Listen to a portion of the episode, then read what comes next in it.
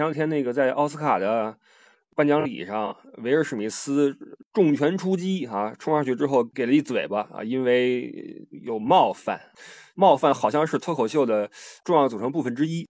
那么和这个形式相关的还有另外一种传统的艺术形式，就是相声。相声追求的是一种呃严整的、完备的叙事模式，因为相声这玩意儿吧，台阶儿是有的，门槛是很高的。你像李雪琴也好，包括以前像那个说球的董路也好，黄健翔也好，他们都去这个舞台上面跟人搭过相声。但是说实话，你一看就知道这不是专业的，因为专业相声演员他们的这个吐字，包括发声的技巧，包括台风是完全不一样的。但是脱口秀不是，脱口秀它更多的是一种随意的。不需要那么多嗯完备的技巧的一个玩意儿，你可以有自己的风格。所以这个在笑点上，我们不能够单纯的以笑点的多少和爆笑度的高低来判断哪个艺术形式更好一些。我觉得这个是不太公平。什么意思呢？我认为脱口秀演员的临场应变能力是要非常非常高的。尽管说相声演员他们也有这种现挂，但是这一点在脱口秀这个形式上应该是要求更高一些。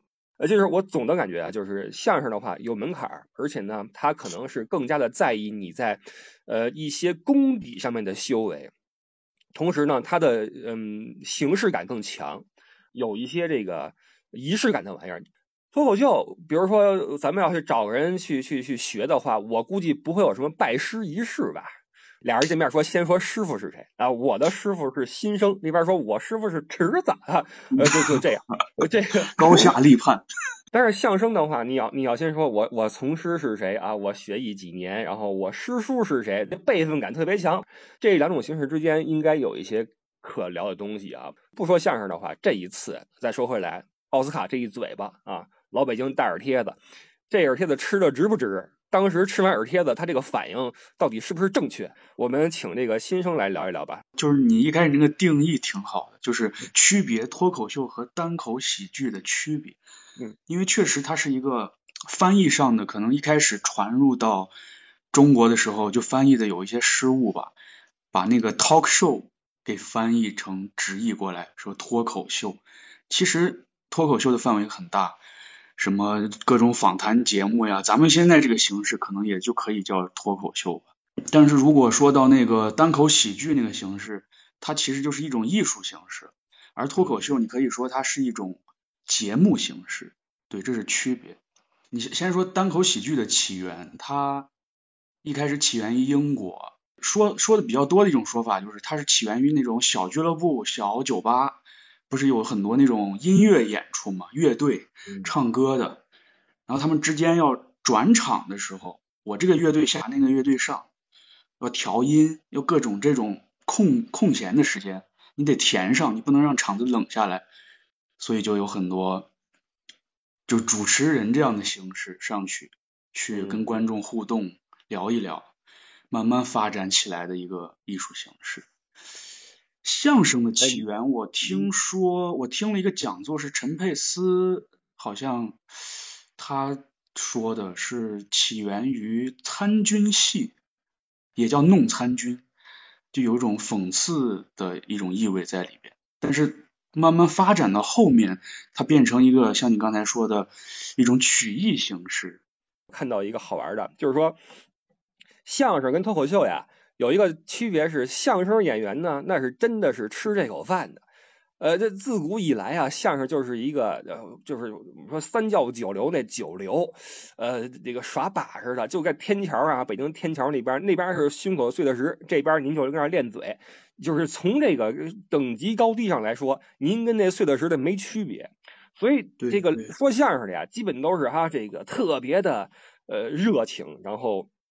把自己身段放得很低很低，呃，听众就是上帝。您今天来听我这个相声，是给我一个面子。那我呢，尽可能的让各位爷开心。您要是听高兴了呢，哎，没钱的鼓个掌，有钱的扔俩碎银子。哎，我今儿能吃口热的。就他得把这话垫得非常非常的完全，因为他的姿态是很低的。但是脱口秀不一样，说脱口秀的那是反过来，脱口秀是，你看说相声是我给各位爷说个相声。脱口秀是今儿爷给你们讲个笑话啊，这如何如何如何？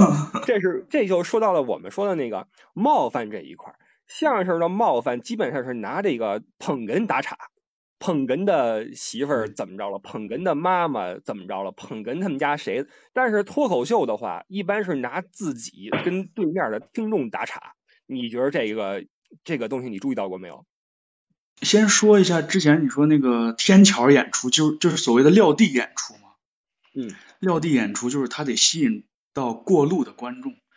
其实那个时候好像他们也得追求笑点的密集程度，因为你那观众觉得无聊就走了，嗯，所以你也得特别密，特别能吸引住人。有可能那个时候的那个相声，它和现在的脱口秀其实挺像，就是它它非常的有什么，就贴近生活呀，也可能跟观众互动呀什么。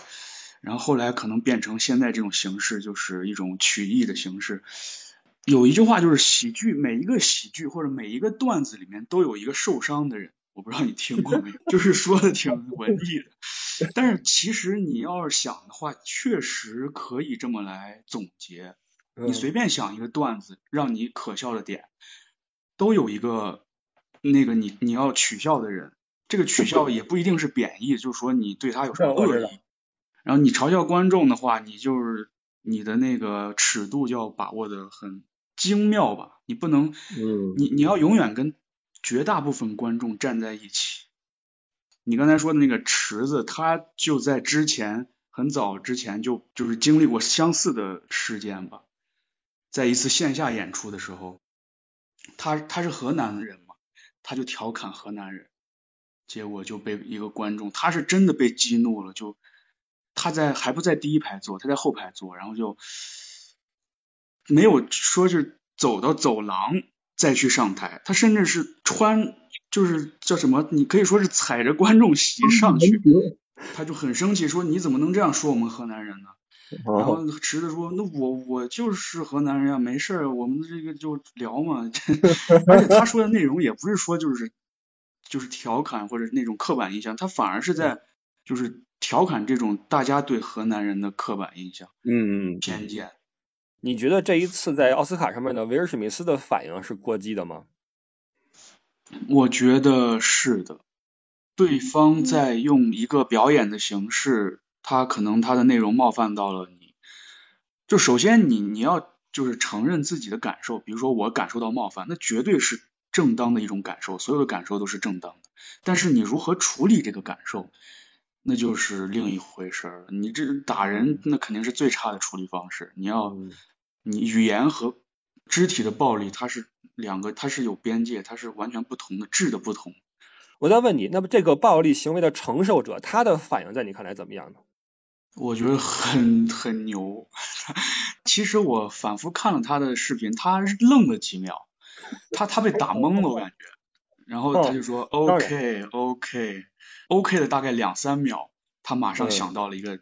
就是调侃方式说哦，这真是有历史纪念意义的一幕了什么的，就开始继续了。就是太太松弛了，就是你需要非常的放下自我那个，就是我的那个，就是这个引号我，需要放下我才能有这种反应。我觉得，要不然他就立刻就会有一种本能的，就是说我我被羞辱了，我该怎么办？他的所有的精力和思维就去想想。去处理这个情绪了，但是他没有，他就两秒的 OK，然后就很顺畅的继续下去。虽然他之后的一些视频好像就是表情是有点尴尬的，或者是就是你能看出来那种微妙的感觉，但是没有影响太多吧，确实挺厉害的。我都没敢再多看，因为我。因为你知道，尴尬这玩意儿会传染。就是如果你的那个同理心过强的话，你会替因为替别人过度尴尬而导致自己不得不退出这个情景。呃，我也认为暴力是不对的，但是这哥们儿就是让我觉得这个脱口秀在某种程度上是呃冒犯和被冒犯的一种平衡，一种艺术。就是因为我在现场我看过一次线下的脱口秀，前后是四个人上来去说，四五个人吧。呃，其中有一个人让我觉得他就一直不停在冒犯，但是他可能认为这不算冒犯。我给你呃复述一下是什么样的情景啊？他上来之后拿自己打岔，他说我是个女屌丝，我呃情路非常的不顺，然后说自己各种的这种从小学起的这种情路的坎坷。呃，就这样，然后里边抖一些包袱。那么说到这个，在大学时代，他说他认识了一个研究生男友，一个考研的，说这人是个人渣，跟我相处了两年，然后考研这个考研之后就把我给踹了。这个傻叉啊，我听得出来他是很愤怒的。他在说傻叉的时候，那你就不是已经不是一个表演了，他真的是在泄愤。我认为啊，他重复了数次“傻叉”这个词。然后呢，他在最后他他问他说，在场的有没有硕士举手？我看看。然后我前面一对夫妇就举起了手啊，意思是我们是一对硕士夫妇。然后这个这个女演员就对着这这俩人说：“你们个傻叉！”然后然后就继续往下说。那 他真的是现场观众反应怎么样？没有反应，就很尴尬的，就是 OK OK。那你怎么办呢？你你你你你，毕竟你是硕士，你怎么能挤过人群去抽他呢？对吧？你总不能像那位大哥一样。大家也都没笑，就是都很对。但我当时是觉得有点还好，没有到我身上。但是如果是我举手的话，我觉得我会有很强的被冒犯的感觉，就是你凭什么这么说我？啊？就如果他这个同样的段子在其他场合讲，然后也是这种模式，就是硕士的举手，然后他去怼说你们这硕士的傻叉，他是有可能是会赢得爆笑的，但是这取决于他前面的铺垫。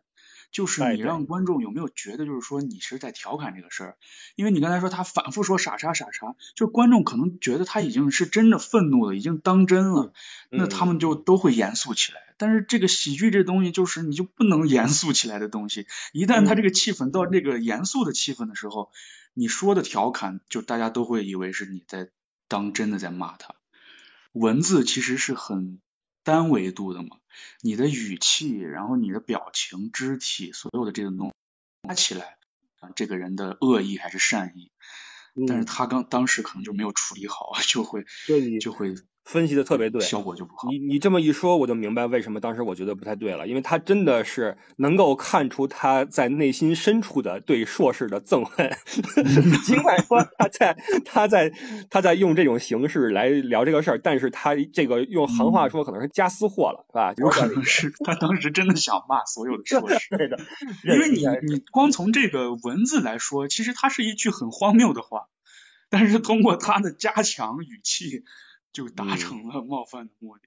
对于这个艺术形式来说，不论是表演者还是受众和观众，这两波的这种心理的承受度，其实都是一个磨练的过程。先说受众，受众来说，比如说我们说杨笠这个例子，他在开一些男性的玩笑的时候，很显然你会觉得被冒犯。就是你要想明白，就是你作为这种艺术形式的受众，你应该有什么样的一种嗯定力。你不能说当大家笑话猴子，你笑；笑话女性，你笑；笑话男性，你就生气了，这不行，对吧？你你必须想明白，你自己也是调侃对象之一，那这个没有什么区别，这是其一。那对于这个演员来说，表演者来说，他们的内心，我觉得可能是更更直接的感受到台下的这种。的气氛，你你像线下的一些表演，那是小剧场，那是很很直观的感受，底下笑不笑什么的，很直观的感受。我那次去看那个脱口秀，就是有一些真的不好笑呀，我都替他尴尬呀，从头到尾就底下就几乎没有没有笑声，他自己跟那块在在强行的去抖一些包袱，我觉得好惨啊，特别的惨。呃，这是一个，那还有一个就是他们一定也会想，就是自己的这个包袱，自己的尺度能否被接受。他们在每次演出之后一定会有复盘。我这个每次演出都会录音。对于创作者来说，这是一个挺艰难的过程。第一，你可能要面对大家的不悦；再一个，我认为写喜剧很难很难。其实我最早入这个就是接触这个东西，也是因为八零后脱口秀吧。就我老看，然后我就想投稿，然后结果还真的就是那个导演组联系我。就说你那个可以投稿试试，他们特投稿不是随便投，就是你每个每期节目可能每两期给你发一次发稿单，他会给你很多素材，比如说你这个话题，呃，沿着这个话题写，然后这个话题可以发展哪些方向，你可以沿着这些方向写，然后每次投稿然后去筛选。然后我就有幸中了两次，中了两次，然后就把这个节目写黄了。就是我中完两次，就这个节目就停了。我想过，比如说，如果你让我一周之后上个台去说一段脱口秀，我该怎么说？那我觉得实际上想说好真的不容易，因为你怎么能够让你说的每一件事儿都有一个笑点？你在来的路上，今儿的天气，我妈跟我说了什么，然后每件事都要有一个笑点，这个是很难的，我觉得。对，就有不同的创作思路吧，但是一般来说的话，还是就是通过实践去修改。就是你先上台，然后你第一次可能都不好笑，然后慢慢改，慢慢改。有的人可能在这个实践的过程中就放弃了，有的人可能就坚持下来，就反而就找到到他的方向，找到他的这个创作方式或者舞台形象就成功。很多现在很好笑的喜剧演员，可能头几次。初期上台的时候都有面临着冷场的这种尴尬，就甚至他们现在也面临着这种尴尬，就是这是一个要需要长期面临的，不是说他成功了没成功就不用面临，是一个实验的艺术吧，就是要不断的试，在开放麦上试。这玩意儿的创作有没有那现在的一些解构的一些现成的规则出来呢？就像那个写故事一样，写编剧什么的，它不是有很多小说课、那个故事创作教程之类的，它是有一些这样的类型的一些形式。当然，就是有很多人会反对这些形式嘛。但是你要打破形式的第一步是先得了解形式。那么你你觉得在创作过程中是要先了解这些机制再创作呢，还是说直接就创作出来之后再去总结这个机制呢？一开始我可能觉得，哎呦，我得把这些市面上所有的这种，哎呦，公式、原理、形式、理论全都了解了，然后我再去创作。但是其实创作好像很忌讳这个东西。嗯，最好的作品往往都是根据你真实的情绪，然后你真正特别想说这个事儿，就有可能不跟没有任何的这个条条框框、理论公式的。这个约束你就能写出来，但是有时候你可能遇到什么问题了，遇到什么就写不下去的时候，你再去通过这个理论去修改它，嗯，可能它不是一个那么简单明了的过程，说我学会公式，然后我利用公式，而是一个就是反复修改的过程。不论是脱口秀也好，什么也好，你比如说你写作，写作也有很多教程。那很多的书，比如说教你怎么写个小说，怎么写个剧本，那他会掏出很多经典范例来告诉你这种写法注意的是什么，反转在哪儿。比如说第几集的时候要牵手了，然后之后不是有一个说法吗？说如果说你让观众看到你的墙上挂把挂一把枪，那么你在第几章这把枪一定要被扣动扳机。但是实际上。可能最开始的创作都是不去想这些套路的，只是从自己内心中对于一个这个张力的一种感受，从这个角度出发，写出自己认为刺激的好玩的、吸引人的东西。那么这个东西可能，因为它是以你自己的审美和呃口味为基础的。那如果你自己的水准还比较高，那么 OK，你能被人认可。但是如果说你自己，你是个低级趣味的一个人，你写出来之后，可能你自己觉得很好笑，别人觉得破玩意儿。那么这个时候，你从那个嗯公式上再去捋一捋，我觉得可能这是一个一个双保险的一个过程，一个 double check，我是这么想的。但是我觉得，嗯，反正就我个人的体验来说，创作这个玩意儿，在最开始的冲动都是脱离框架的，都是自从自己的这种意向来的。也有很多作品，它完全符合框架，完全符合笑的机制，但是观众就是不笑。嗯，这这你怎么办？就是它其实都没有说什么，就是呃万能的什么技巧。就像有些电影一样，我们看很多那种量产的电影，实际上我们在看的时候，我们能猜到后面发生了什么。这也就是说，实际上他就是在用套路在写，在写这个本子。那么我们作为观众来说，他虽然说很经典，这个路数很经典，但是对我们来说没有没有吸引力。对，这可能就是编剧或者导演就是思维，你你得要快观众一步，但是这个这种就可能你就没做到。嗯，那么你身边的人知道你喜欢玩这个脱口秀创作吗？有知道的，那父母就知道。那么。有一种很很尴尬的情景啊，就是比如说，比如说我们听说谁哈那个没事喜欢跟家唱歌，然后聚会的时候就是说，哎，那来吧，这个既然你那什么都来了，唱一首吧。会不会有人说，哎，来那个给我们说一段吧？你你你 来个 freestyle，这你的感受是什么？哎，我怀疑你现在就是在委婉的 让我来一段。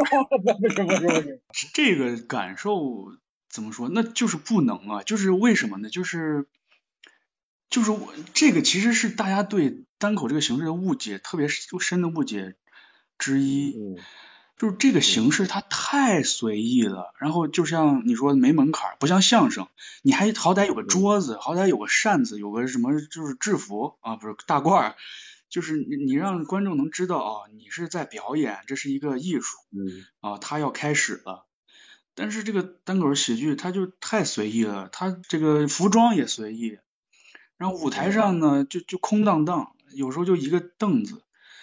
就大家就觉得这不就说话吗？那你在舞台上说，嗯你在饭桌上怎么就不能说呢？你在这个嗯是吧？这个哪儿不能说呀？大家都太太不尊重这个艺术了，我感觉。就是他 他好歹他是个仪式是吧？他他是一个你要观众入场放音乐，然后主持人嗯开始幕后介绍，灯光暗下来，然后聚光灯打在台上，这个时候开始音乐停，主持人开始介绍演员什么互动。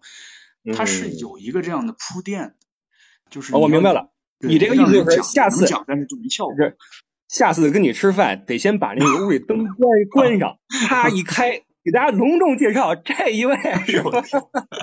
走一趟之后你就可以说了是吧？哎呦，那我就上去，我我我胸口碎大石吧。我我跳出来说一句啊，就首先呀、就是我觉得我呼吁大家呀，尊重一切职业，什么意思呢？比如说，我们经常会因为对方哟。哦，你你你你是这个骨科大夫呀？哎，正好啊，正好我爸那个膝盖不好，他那个当时是怎么着？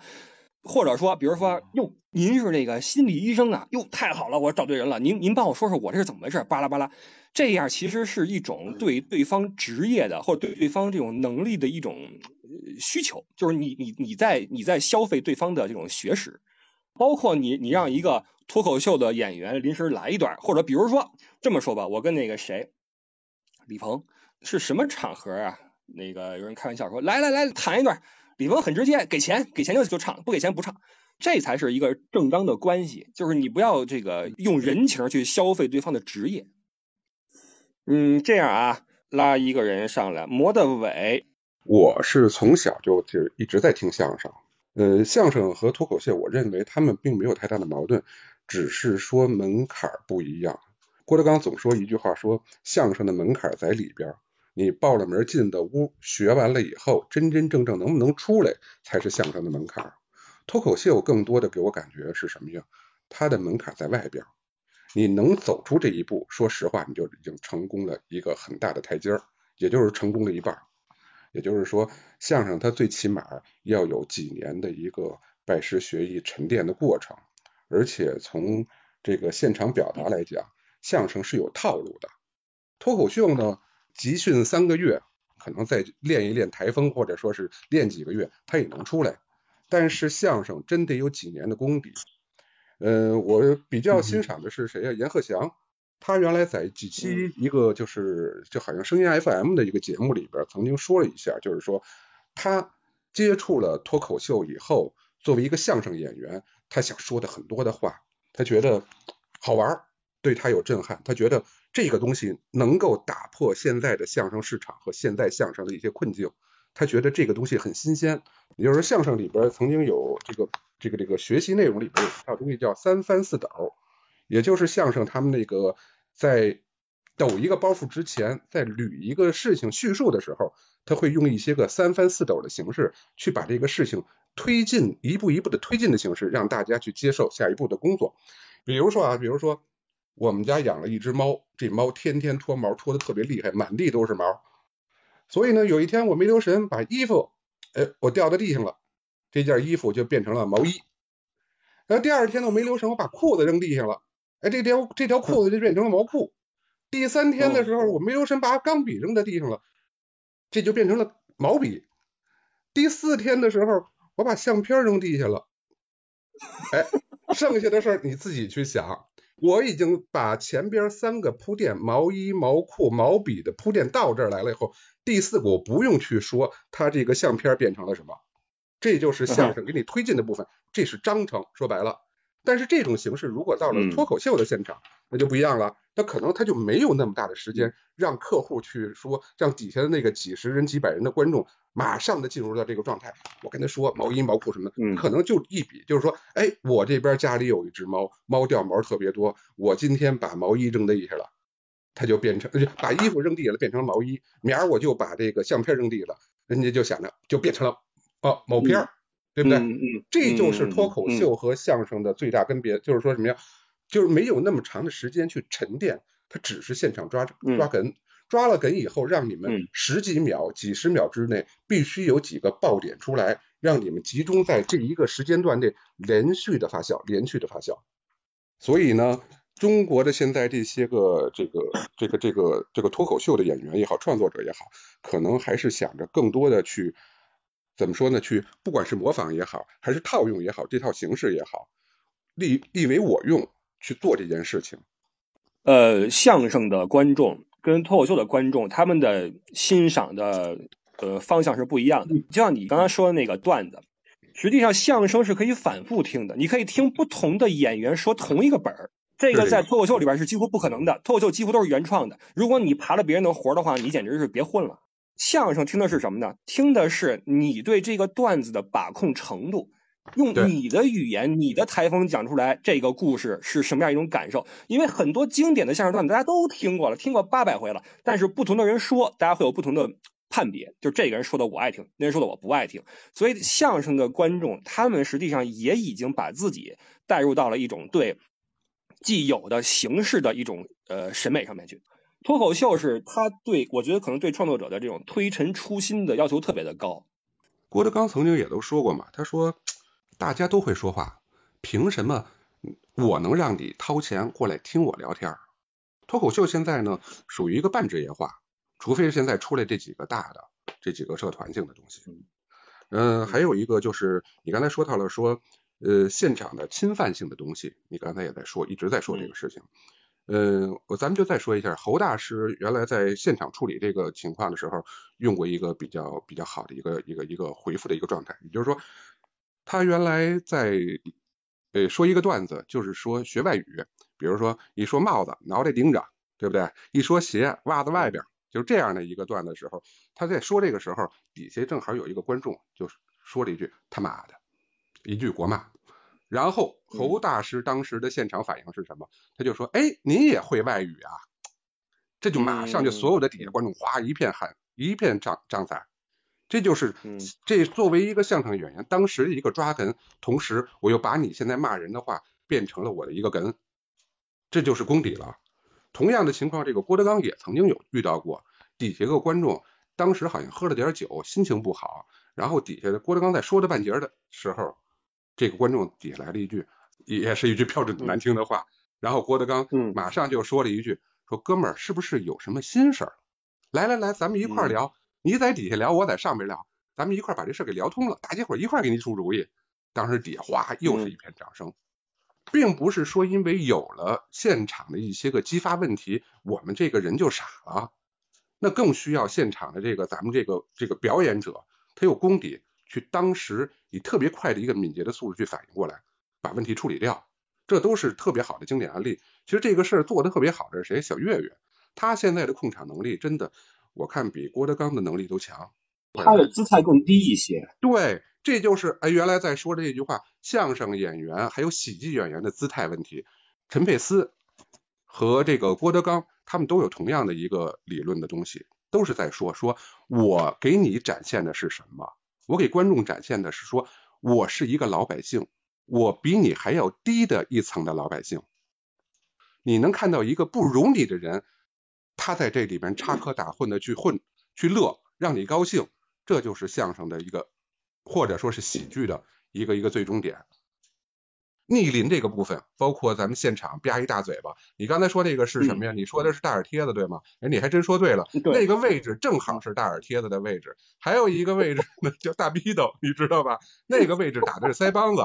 国外的脱口秀本身它也有也有逆鳞，也有禁忌，不是说现在上场的一个人，你你在舞台上，不管是 live house 的形式，或者说是电视上面的，就是电视录像的形式，它有自己的禁忌。比如说是儿童问题、女权问题，或者说是素食主义、同性恋、亚裔，或者说是疾病，其实这些东西都不能够进入到一个电视舞台。你可以在 Live House 说说这些话，底下可以跟拿这些人互动。你比如说前面有一个胖子，这个人特别胖，三百多斤，这个人你能站得起来吗？你还能看得见腿吗？你还能看见脚底下的那个袜子吗？这个可以你做这种现场互动，大家伙哈哈一笑也就过去了。但是如果进入到了电视录像的环节，有些东西我刚才说的这这些样，它是不应该出现的。所以这个人已经触动了逆逆鳞了。在现场控场环境，包括在现场该说不该说的什么时候，我觉得这个人他本身也有有有待商榷吧。就他现在这个现场说抓的这个人，那个，因为我们后边还有两位来自天津的朋友啊，一个一帆风顺，一个艾小蛮。那个今天的状态不是特别好，因为最近那个核酸 做的比较多。我也是。哦，天天捅嗓子眼儿，你能听见我这个嗓子很沙哑。呃，估计 哎呦，可不嘛！刚才我听听大家聊天吧，就是有那么几个点，我想说一下。就是首先，这个脱口秀啊和那个相声都是讽刺和冒犯的艺术，对吧？这点其实我是不太同意的。国外的文化环境跟国内不一样，还有一个就是，嗯，我们天津人讲话就是。赶上好时代了，你要是搁在那个相声那阵儿天桥落地儿的时候，您跟人说您冒犯的艺术，您拿观众砸挂，我天呐，直接给你摊儿收了，那是不可能存在的。就是它有一个就是历史的一个历史和文化的一个局限性吧。其实吧，相声吧，怎么说呢，没有想大家想象中的那么的高深。啊，其实就是日常生活中，就是尤其是天津人的日常生活中的对话。比如说我小时候吧，嗯，我们家街坊就是马三立、马三爷，就是那阵儿我们出门啊、遛弯、买菜啊什么的都能看见马三爷。尤其是吃早点时候，记得那阵儿早早起出去吃早点去，跟我大姨一块儿去，在山西路那边，然后看见马三爷了，然后大姨就说。叫叫叫三爷爷好，我说三爷爷好。马三爷看见我一看，哎呦，小胖子啊，这不来了吗？然后这个特别亲切。其实大伙都知道马三爷是说相声，就有时候就是马三爷逗乐啊什么的。如果在外地人眼里看，那就是说相声，就是一个对口相声啊什么的。但是在我们本地人来眼里，真的就是聊天儿。嗯，我记得印象挺深的一个现挂，就是我我我忘了我听那个郭德纲单口是哪个单口了。他有一个场景是，咱们摔杯为号，然后底下那个听相声的把那个茶碗叭就摔，然后郭德纲当时就是还没到时候呢你就摔，就这个。我个人来说，可能跟我是天津人有关系，就是我个人来说，可能比较喜欢相声多一点，因为相声相对来说，它比较尊重观众一些。因为我脱听过，我我也听，对对对，我也听过脱脱口秀。脱口秀啊，就是随便拎起来一个人，就能拿拿人，就是打岔也好，就是八卦也好。对于我们听惯相声来说，可能对于观众不是那么尊重。包括您到最后说那个郭德纲拿底下人就是说，您这个气儿不顺呐，咱聊聊对吧？您聊您的，在古代就是他现在是有地位。我告诉你，在在早年间，他绝对不可能那么那么拿观众开玩笑，这是不可能存在的。有有个问题，我首先想想抛出来啊，到底到底我们相声也好。脱口秀也好，是不是只有冒犯别人，只有姿态放低才能搞笑？我的感受是不一定。在我们的身边，确实就你们就经历过这样的场景，就是说没有谁去冒犯别人，也没有谁把自己姿态放得很低，但是一样把现场带得非常开心。我举个例子，大家应该能都能回忆起来，就是当你们从小到大，你们肯定碰到过这样的老师。他的课堂让你欢声笑语，他并不会冒犯任何一个学生，不会拿任何一个学生去拿他涮开涮也好，或者老师自己放的地位很低也好，不会这样的。但是他说的很多东西就那么让你爱笑，你总会碰到一位这样的老师，他怎么做到的？为什么他不放低自己的姿态，他不冒犯学生，也不拿学生打岔，但是他他就能把这个课上的让你觉得特别开心，你总觉得他的课充满欢声笑语。我的感觉是什么呢？首先是一个呃老师也好，或者是任何一个在现场的人也好，他对现场的把控能力，他对现场的引导，这个是他的一大能力。而相声也好，这个呃脱口秀也好，其实重要的是造成我的理解啊，就是如果能让人笑，重要的造成是一个场景的突然转换，或者就说是一个反转。我觉得这种东西，其实我觉得是高级的东西。是相声也好，是脱口秀专业中那里面的高级的东西。呃，冒犯别人，或者是把自己姿态放低，也是可以逗笑的。我也不是说他就不能实现这些目的，肯定是能实现。但是在我心目中，这算是低级一点的。呃，我觉得大家为什么会喜欢听相声，是因为作为大家的母语，然后相声演员把这个母语利用的非常精妙纯熟，这就是他们的功底。然后我也特别喜欢听马三立、刘宝瑞的一些单口，有时候会听着睡觉，就是他非常让人舒服。你反复听，你并不是追求那个什么笑点了，你反复听，最后就是追求那个语言的美，那那个韵律、那个节奏，就让人很舒服。对，这可能就是相声演员，就是比可能一个随便什么人都可以登上单口喜剧舞台的演员，这就是他的功底的厉害之处吧。还有一个点就是这个威尔史密斯的那个事儿，就是这可能就是文化差异了，因为在这个奥斯卡包括金球奖这类的呃舞台上，再包括就是美国单口喜剧的舞台上，他们有一个比较共识的东西吧。当然，最近也被很多政治正确的思潮所影响着。但是他们有一个比较共识的东西，就是他们是可以用这个名人去开玩笑的。这就有点不同于说你去开你们家邻居的玩笑，说人家孩子呃胖或者矮呀或者什么的，或者一些缺陷啊什么的。因为他们觉得名人你收获了一些。其实有点超出于你所付出的东西之外的一些名誉和呃利益，那么你就应该去接受这样的风险，就是说大家拿你当话题去讨论、去开玩笑，这就是为什么那么多娱乐八卦就是可以去开玩笑，但是你不能说随便拿一个普通的人，呃上班族啊什么的这个隐私、个人隐私去开玩笑。去揭露人家的那些隐私的区别吧，所以这是有一个差距的部分，但是可能在咱们国内对这方面的接受可能就没有，就有点不一样吧。单口喜剧和相声区别的问题，就是说有一套东西相声可以讲，师傅讲，徒弟讲，你可能有一些自己个人的特色什么的，但是你们可以就是反复利用这一套活。包括什么太平歌词、贯口，就是绕口令，这些都是功底，都是你可以体会到其中美的部分。还有很多说学逗唱，一些各种地方的曲艺的一些演绎。但是单口喜剧它就是特别个人的，就是你的段子只有你讲，可能也只有你讲才能好笑。呃，别人讲可能就完全失去了那种魅力。举个例子吧，就是。有可能你这个演员的发音都不标准，你可能普通话都说不好，在这个英语世界，可能就是你英语的那个标准都不标准，有口音，呃，或者甚至有那种结巴的单口喜剧演员，他都可以用他这个结巴的特色去获得他属于他部那部分的观众。嗯，还有就是有没有那种不冒犯的喜剧？当然有，包括。有一个类型，它就叫观察式喜剧，它就是通过，嗯，这个演员在平时生活中观察一些特别细小的，能被大家可能都忽略的一些很细节的东西，然后用它做这个呃笑料。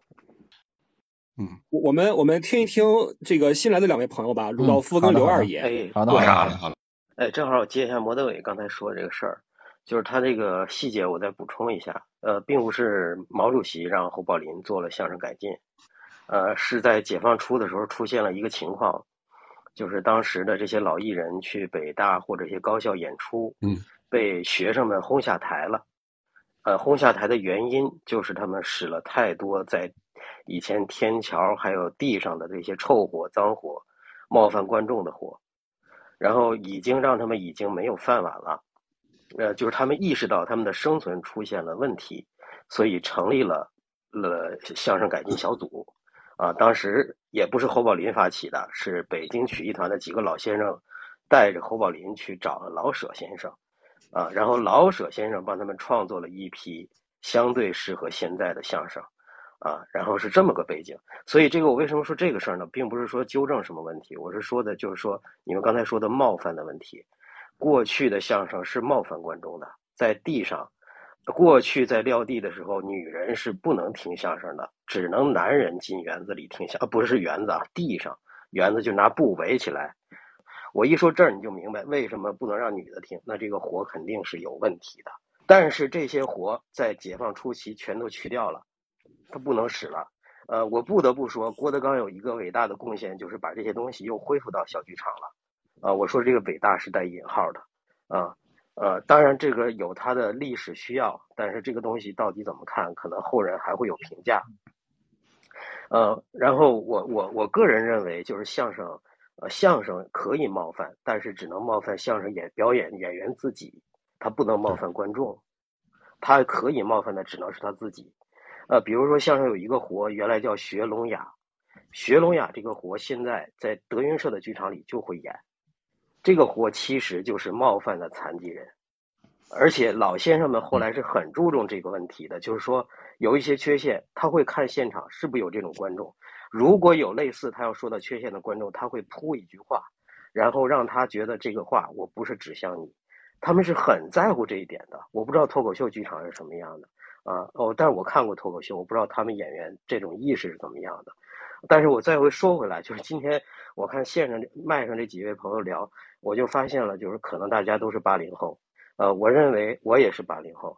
我现在的观察是，九零后和零零后根本就不关心相声，他们只关心脱口秀。我我再说回来，就是脱口秀呢，虽然很好，但是在我看来，就是相声的特别大的一个贡献是，他把中国语言里的这种幽默的语言的，就刚才他说的文哏语言的内在的东西，已经挖掘的非常充分了。呃，我这话可能演脱口秀的演员不关不高兴，但是我可以可以很肯定的说，脱口秀演员用的这些语言逻辑，依然是相声当年积累下那么多前人一代一代的积累下的语言的逻辑，因为语言它是有一定限制的，我们对中国的语言的幽默的细胞也就那些，那相声艺人其实已经挖掘的非常充分了，在相声后台经常有一些年轻演员找到老先生说，哎，那个先生您给我看看，我写一新活。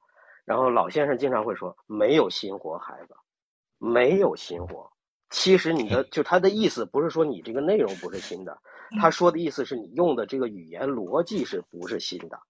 我说的是结构呃。但是嗯，我我我我就是感叹的就是现在就是我觉得中国人确实胃口特别好，什么都吃得下。听一下刘二爷怎么分析这个事儿吧。因为我看刘二爷的简简介里面他是应该是做单口喜剧的这么一位朋友。啊，先向那个新生老师表达一下敬意，我关注您的那个公众号关注很久了。呃，我我我是一我是一个就是从不算不算正儿八经从业吧，但是就是嗯开放麦讲了两年的人。呃，我觉得相声和脱口秀没有必要把它放的位置放的这么对立，因为第一，它都是最后还是回要回回到我们的语言体系当中。就是脱口秀再是舶来品，我们最终是说给在中文的环境下，我们是说给中国人听的。我们还是要用中文，我们还还是要结合我们自己的语言环境去讲。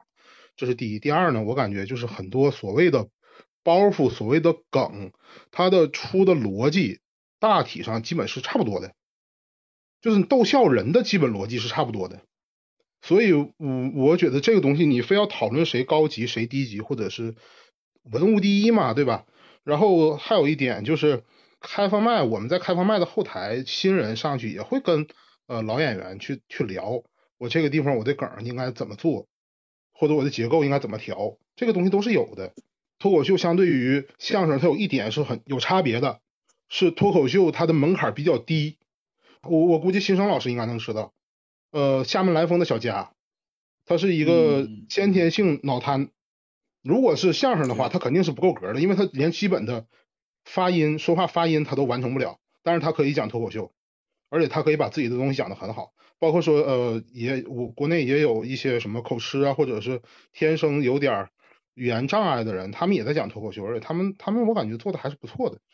想让大家乐的话，嗯，我感觉手段上差不太多，所以我觉得没有必要把相声和脱口秀做的这么对立，只不过是大家出梗的节奏可能不一样。因为相声你可以前面铺很长时间，最后一个大包袱翻完，哎，好，这节奏好或者怎么着，但是脱口秀你必须得快。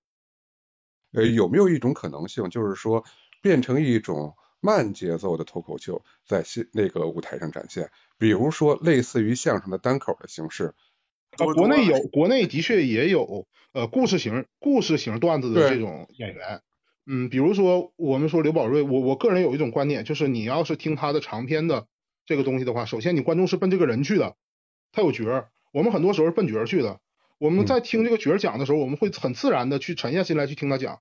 但是脱口秀很多的时候，大多数时间都会有新人，呃，新人的话一般都不会去铺那么长时间，因为底下观众不知道你你到底好不好笑，不知道你是谁。不知道你的人设是啥，专场的话就不一样。说专场的话，大多数的观众就是奔你演员来的。我知道你好笑，我买你的票，我来就是就是打算让你逗笑我。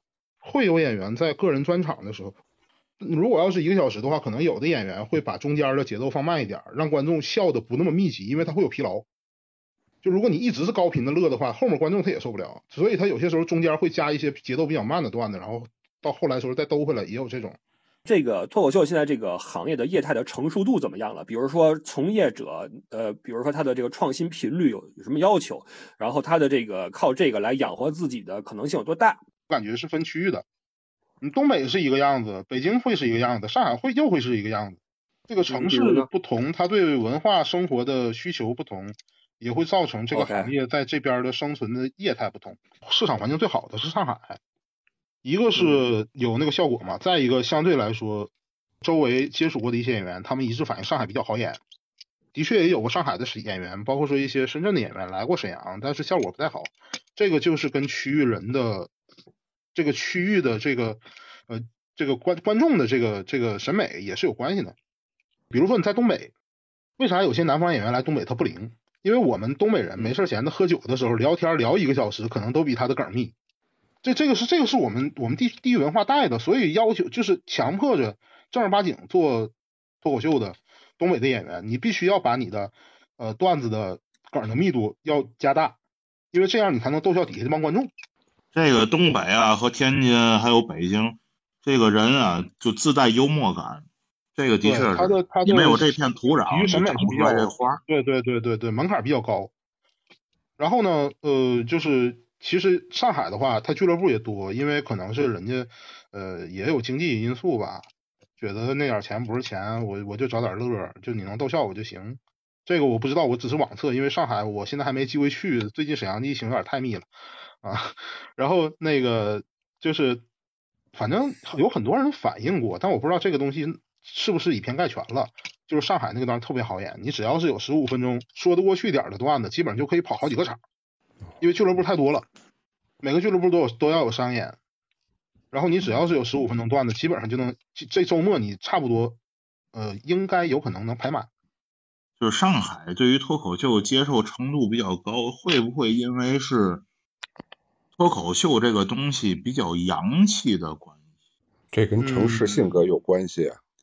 我不知道上海如果是有脱口秀的话，它有没有一个横向类比的一个其他的语言艺术？啊，当然，周某某那些东西我感觉，嗯，不算。它毕竟是抄网梗的东西，它不算。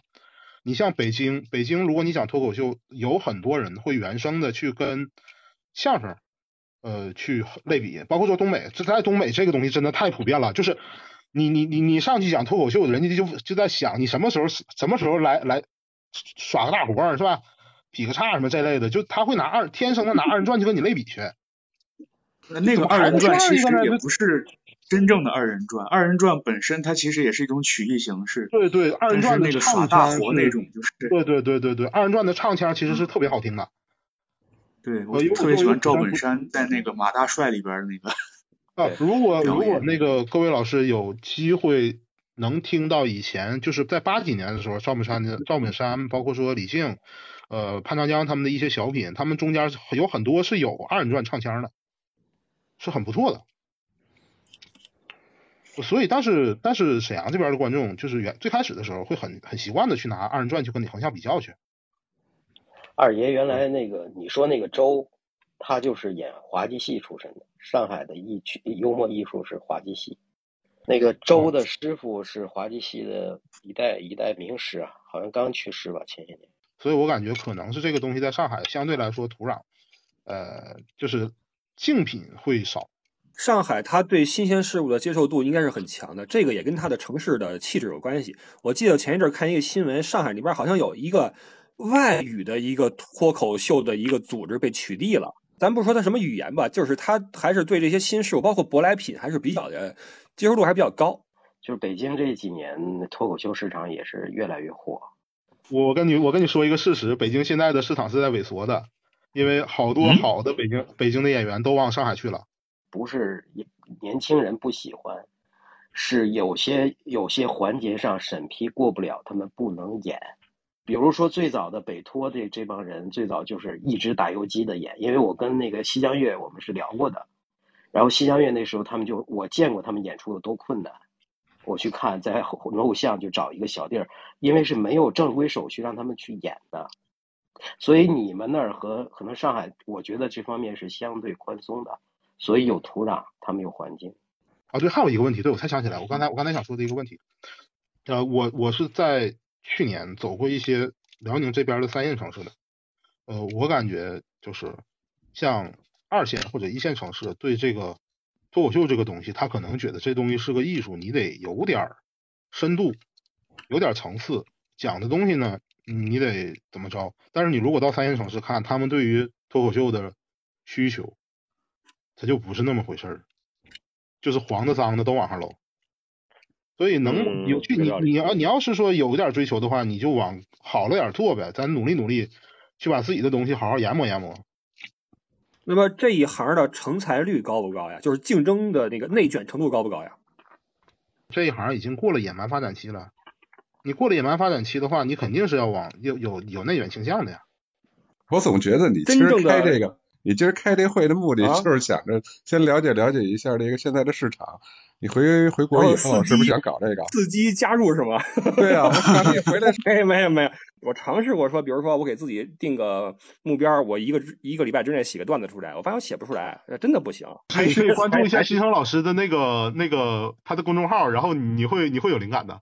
新生老师，你那个公众号是啥？跟我们说一声吧，我们也去看看。我说一下啊。那个叫新生和他的主观世界，那个可能大家不知道，就是我加过的一些许奇俱乐部的群，基本上都在群里头分享过新生老师呃公众号里的内容，这个是真的。所以我我看到这个名字的时候就特别激动。哎，我得解释一下，我这我感觉我必须得说几句了，太可怕了。我我主要是我那个读。本科的时候也是在沈阳，当时还没有大风天。你是在大风天吗？就是那个俱乐部。对对对的对的对的大风天。哦，当时还没有，然后我就跑那个上海啊，什么北京啊，就是比如说放假会去上那个开放麦什么的。后来我来留学之后，我就等于说已经长期和这个中文世界已经中文单口世界已经这个长期异地恋吧。就是写公众号的内容也都是一些读书笔记啊，什么对，就这种理论分析、纸上谈兵这种东西。所以我其实上台的这个次数没你多。其实，我觉得这个上台就跟家暴一样，只有零次和无数次。我觉得你在我心中已经是上了。你这个太冒犯了，竟然开家暴的玩笑。咱俩是怎么认识的呀？我记得我最早关注你是我妈推给我的，因为我要出国留学嘛。然后她特别喜欢你的播客，就推给我，然后就这样啊。然后在微博上吧，微博上好像有一些互动，然后就就加了。OK OK，我我明白了，我明白了。那谢谢谢谢新妈妈啊。我会替你传达。那行吧，哥几个今儿都差不多了吧？各位可以去关注一下新生和他的主观世界这个公众号，好吧？然后平时呢，各位谁有什么好的话题，可以在群里面跟我说一声，咱们来开开这个多人连麦来聊一聊，请一些哎道中的一些好友们来交流一下，好吧？谢谢鲁道夫，谢谢刘二爷，呃，谢谢魔德伟，谢谢新生啊。然后我们周日的节目里见啊，周日请关注不傻说历史，谢谢各位，然后我们拜拜。